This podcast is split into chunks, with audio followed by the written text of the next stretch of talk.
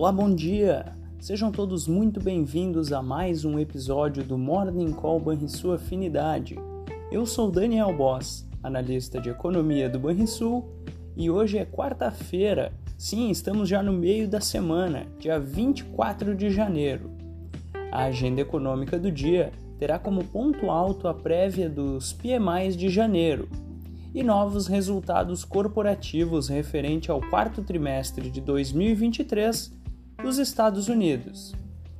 Há pouco, as bolsas europeias e também os futuros em Wall Street operavam em terreno positivo, de olho nos dados sobre a atividade econômica no mês de janeiro. Do outro lado do Atlântico, a libra ganha força frente ao dólar após a divulgação do PMI do Reino Unido que superou as expectativas. O euro também sobe, embora o comportamento do PMI da zona do euro tenha sido misto, com a indústria avançando e o setor de serviços retraindo. Na Ásia, a bolsa de Hong Kong liderou ganhos, com avanço de mais de 3% depois do Banco do Povo da China anunciar um corte de 50 pontos base do compulsório bancário válido a partir da primeira semana de fevereiro. Com o ajuste, deveremos ver uma injeção na casa de 140 bilhões de dólares na economia do gigante asiático.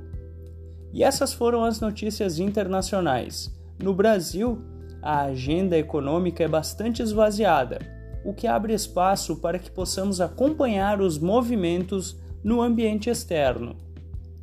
Na esteira do bom humor internacional, poderemos perceber mais um dia positivo para os ativos brasileiros, principalmente após o anúncio do corte do compulsório na China, que deverá aquecer a atividade econômica desse importante parceiro comercial do Brasil. No pré-mercado americano, o EWZ, principal fundo índice brasileiro negociado em Nova York, subia mais de 1,2% agora há pouco amparado ainda pelo avanço do petróleo e pelo minério de ferro, que também subiu ao longo da madrugada. Com isso, vamos ao fechamento do mercado. O dólar encerrou a terça-feira com queda de 0,64%, aos R$ 4,95. O euro caiu 1%, aos R$ 5,37.